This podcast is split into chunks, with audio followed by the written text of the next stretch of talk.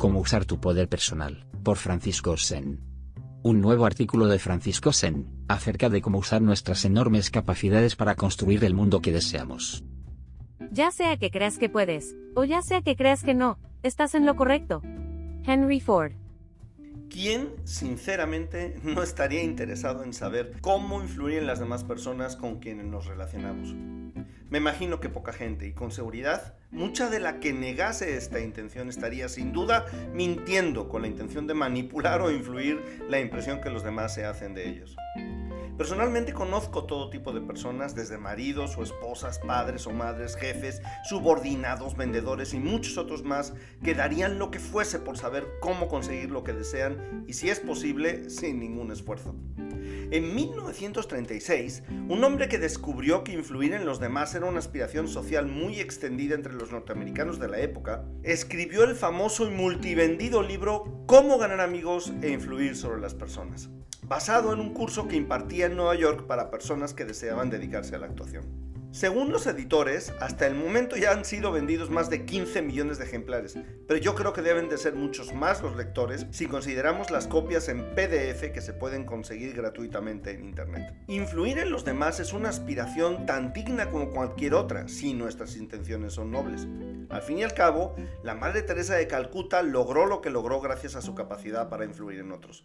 Si las intenciones del que quiere influir no son tan nobles ni sanas, alguien con conocimientos en influencia y persuasión puede fácilmente convertirse en presidente de cualquier país en el que los ciudadanos se consideran a sí mismos incluso inteligentes. Pero influir en las experiencias de la vida, mmm, ese es otro derrotero al que muy pocas personas le dedican una razonable cantidad del tiempo que poseen de regalo desde el nacimiento hasta la muerte.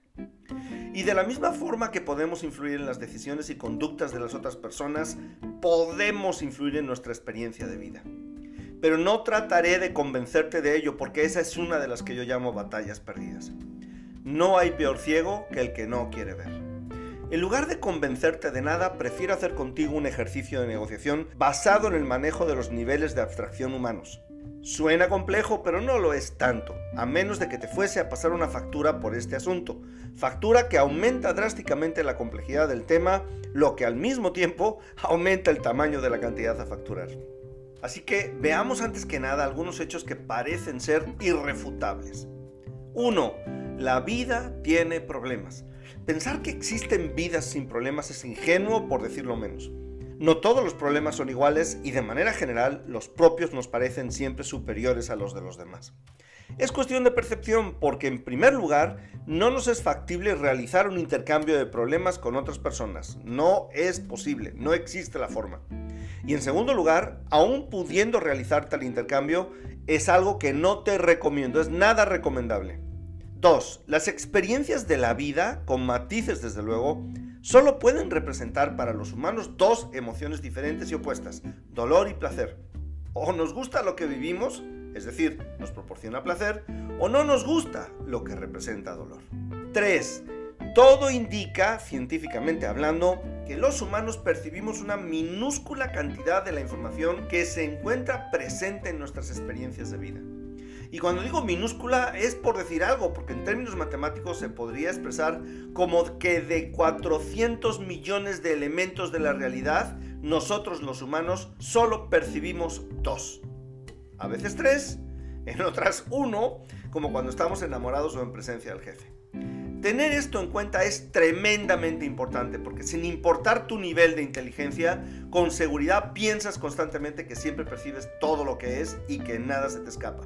Pues no. 4. Lo sepas o no, a lo largo de la vida has ido realizando asociaciones dolor-placer con experiencias, valores, personas, trabajos, comidas, etc. Algunas cosas te agradan y otras te duelen. Lo importante es que una vez que estas asociaciones se han sellado en un contrato llamado programa mental, el cerebro hará todo lo posible por perseguir lo placentero y evitar lo doloroso. Lo anterior son hechos incontrovertibles. Lo siguiente, de lo que vamos a hablar, son presuposiciones. Una presuposición es una interpretación acerca de lo que las cosas significan que no requiere comprobación alguna. Por ejemplo, la presuposición de que la vida es bella, ni es verdad, ni es mentira, ni se puede demostrar. Sin embargo, la mayoría de las personas que acaban de salir del cine de ver la película del mismo nombre coinciden en que sí, que la vida es bella. ¿Qué ocurre si vivimos la vida basada en ciertas presuposiciones y qué ocurre si las cambiamos? Imagina por un instante que las siguientes ideas que voy a compartir contigo fuesen verdad. Son verdad. 1 no vivimos la vida, sino que vivimos lo poco que percibimos de la vida. Es decir, nuestra percepción es nuestra realidad. Si modificamos la percepción, modificamos la realidad que vivimos. 2. Modificar nuestra percepción es la habilidad más importante que los humanos debemos de dominar. Esta habilidad hace honor a la máxima conócete a ti mismo, frase presente en el pórtico del templo a Apolo en Delfos. Solo conociendo cómo los humanos, cómo tú mismo, yo mismo, percibimos la realidad, aprenderemos a cambiarlo y adaptarlo a nuestras necesidades. 3. Puedes cambiar tu vida. Tal vez no puedas cambiar todas las experiencias de tu vida, pero sí las suficientes como para desarrollar el estilo de vida acorde con tu nivel de grandeza. 4. Cambiar tu vida no es una opción, es una obligación. Crear y construir un mundo de muchas más posibilidades está no solo en tu ADN, sino en el propósito de tu existencia. El libre albedrío es acerca de cómo deseas cambiar tu vida y lograr una expresión plena de tu grandeza. No es acerca de si cambiarla o no. Este es un error clásico de las personas que confunden libertad con libertinaje. No es opcional crecer personalmente. Lo opcional es cómo lograrlo. De nuevo, estas cuatro ideas son presuposiciones. ¿Ves? Ninguna de estas presuposiciones son verdad. Ni te puedo convencer de que son verdad, porque no existe argumento alguno que lo demuestre. Lo único que te recomiendo es que pruebes a vivir la vida pensando que son verdad, aún sabiendo que no lo son. Si unimos hechos y presuposiciones, los que acabamos de compartir en esta conversación, se nos presenta y revela una fórmula sencilla, pero no simple, para lograr lo que deseamos en la vida. En primer lugar, define qué es lo menos con lo que te conformas en la vida y procura que ese lo menos sea acorde con tu grandeza, que es mucha más de la que eres capaz de imaginar. En segundo lugar, busca una estrategia de conducta digna, decente y legal que te lleve a obtener el estilo de vida que deseas. Que sea legal es importante porque normalmente lo no legal no dura mucho. Una forma rápida de encontrar la estrategia correcta es encontrar a otras personas que han logrado lo que tú buscas, entender qué es lo que han hecho y repetirlo usando tu muy personal forma de hacer las cosas. Y de la misma forma que presupones que puedes cambiar tu experiencia de vida, debes presuponer que existe una manera o varias de conseguir lo que deseas. En tercer lugar, desarrolla las habilidades que te van a dar el conocimiento de ti mismo o de ti misma, lo que te permitirá controlar tus emociones, tu conducta y, muy importante, tu cerebro. La programación neurolingüística o la inteligencia emocional son disciplinas que, aún separadas, pueden ayudarte significativamente a conocerte y dominarte mejor. Juntas son dinamita de autoconocimiento y poder personal. En cuarto lugar, Asocia mucho placer a las cosas que tengas que hacer para lograr el estilo de vida que deseas y mucho dolor a todo lo que te aleja del mismo.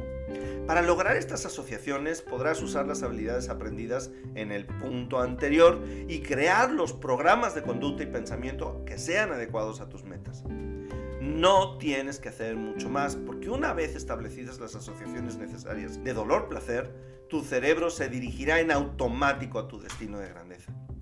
Tomar el control de tu vida es una muestra de poder personal, mientras que esperar que alguien o algo externo nos solucione la existencia es una muestra de debilidad personal y decadencia. Te diría que puedes cambiar o transformar tu vida tanto emocional como financieramente a voluntad. No sin esfuerzo, pero a voluntad.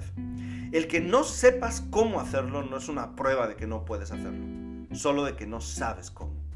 Y a pesar de que yo sí he leído, y varias veces, por cierto, el libro de Dale Carnegie, de ganar amigos e influir en las personas, seguro que todavía no te convenzo. En cualquier caso, lo creas cierto o no, estarás en lo correcto.